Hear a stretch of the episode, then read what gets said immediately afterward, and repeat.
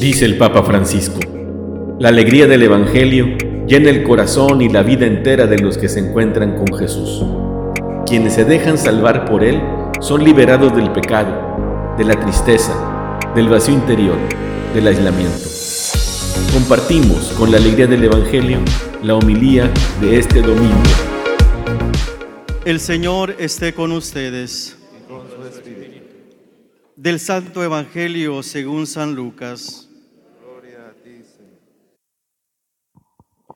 En aquel tiempo, Jesús se hizo acompañar de Pedro, Santiago y Juan y subió a un monte para hacer oración. Mientras oraba, su rostro cambió de aspecto y sus vestiduras se hicieron blancas y relampagueantes. De pronto aparecieron conversando con él dos personajes rodeados de esplendor. Eran Moisés y Elías, y hablaban de la muerte que le esperaba en Jerusalén. Pedro y sus compañeros estaban rendidos de sueño, pero despertándose, vieron la gloria de Jesús y de los que estaban con él. Cuando estos se retiraban, Pedro le dijo a Jesús, Maestro, sería bueno que nos quedáramos aquí e hiciéramos tres chozas, una para ti, una para Moisés y otra para Elías, sin saber lo que decía. No había terminado de hablar cuando se formó una nube que los cubrió y ellos, al verse envueltos por la nube, se llenaron de miedo. De la nube salió una voz que decía, Este es mi Hijo mi escogido, escúchenlo. Cuando cesó la voz, se quedó Jesús solo. Los discípulos guardaron silencio y por entonces no dijeron a nadie nada de lo que habían visto. Palabra del Señor. Gloria a ti, Señor Jesús. Algo que los discípulos de Jesús, nosotros, tenemos que tener bien claro es que Jesús es el mismo ayer, hoy y siempre. Podemos acercarnos a Él desde distintas perspectivas, considerando distintos aspectos de su vida y de su ministerio.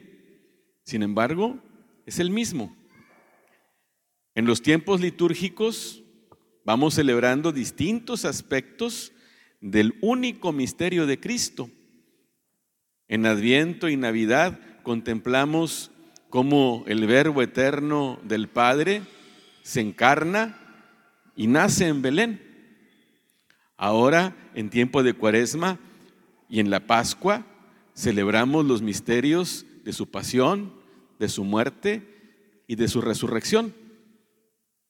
Pero sabemos que el mismo que nació en Belén es el mismo que murió en la cruz y resucitó al tercer día. El mismo que estaba en el seno del Padre y por quien fueron hechas todas las cosas y que fue engendrado, no creado, Dios de Dios, luz de luz, Dios verdadero de Dios verdadero, es el mismo que vendrá al final de los tiempos a juzgar a vivos y muertos.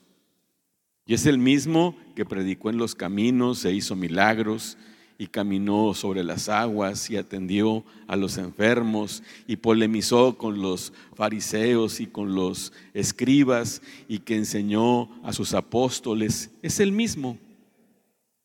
Y es el mismo también el que contemplábamos la semana pasada.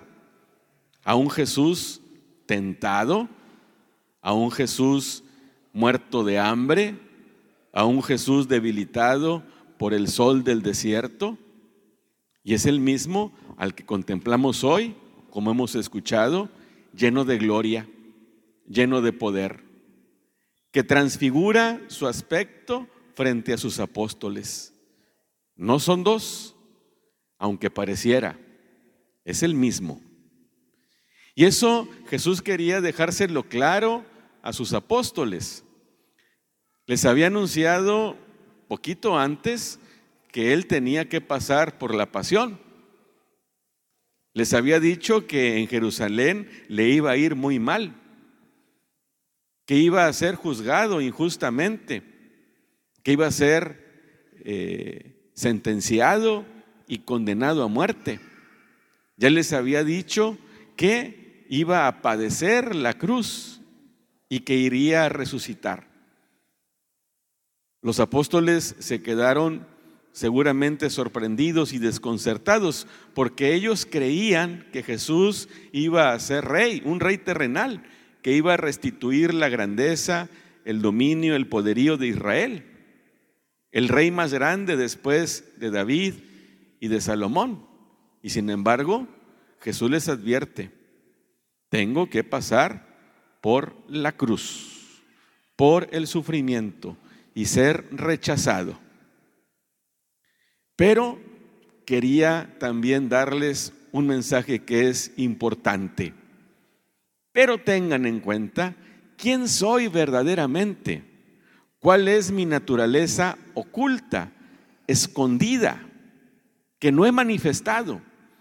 Porque los apóstoles, aunque contemplaban la gran personalidad de Jesús, su liderazgo, su carisma, aunque ellos habían contemplado también el poder de sus milagros, lo veían solamente en una de sus facetas, como verdadero hombre, y lo veían cansarse, y lo veían sudar, y lo veían con hambre, y lo veían dormir.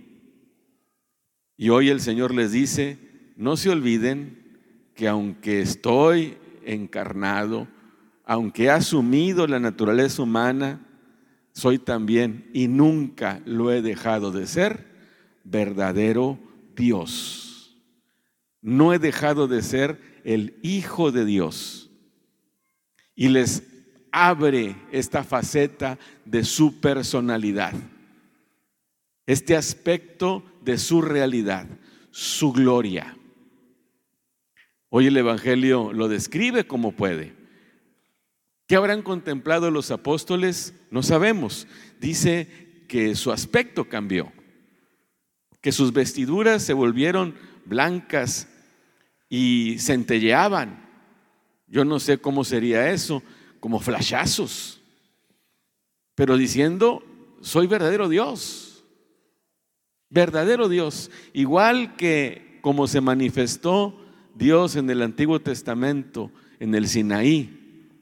De tal manera que cuando lo contemplaba Moisés y dialogaba con él, bajando del monte tenía que cubrirse la cara, porque la gente cuando lo veía quedaba encandilado, porque iba con la, con la, con la luz que proyectaba Dios en esa manifestación.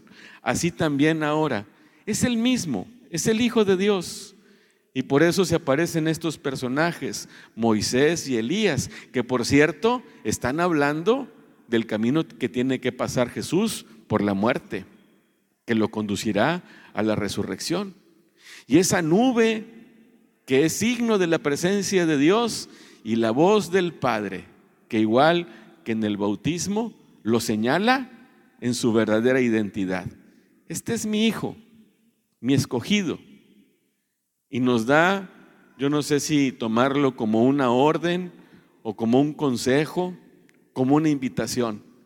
Pero esa invitación de Dios, ese consejo, esa orden tendría que estar clavada en nuestro corazón, en nuestra conciencia, en nuestra mente. Escúchenlo. No se trata solamente de contemplar en su humanidad su grandeza humana como la tenía. No se trata de quedar admirados y sorprendidos ante la grandeza de su gloria en la transfiguración. Se trata siempre de tener oídos abiertos para escuchar la palabra de Jesús, porque esa palabra salva y porque esa palabra da sentido a nuestra vida. Los tres testigos querían quedarse ahí, se sentían muy a gusto. Querían hacer tres chozas y permanecer en esa gloria que los llenaba seguramente de alegría, de regocijo interior y espiritual. Y sin embargo, la vida de Jesús continúa. y va a realizar lo que prometía.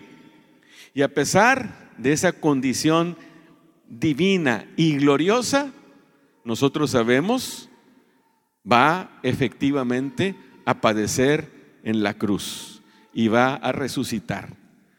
Jesús quería ofrecerle a sus apóstoles como un anticipo de aquello a lo que iba a llegar y de alguna manera prevenirlos contra también lo que iban, de lo que iban a ser testigos del escándalo de la cruz. Y qué importante es que nosotros entendamos, como repito, como decía al principio, entendamos que esto es un solo misterio. Yo creo que los apóstoles no lo entendían. Para ellos era información fragmentada.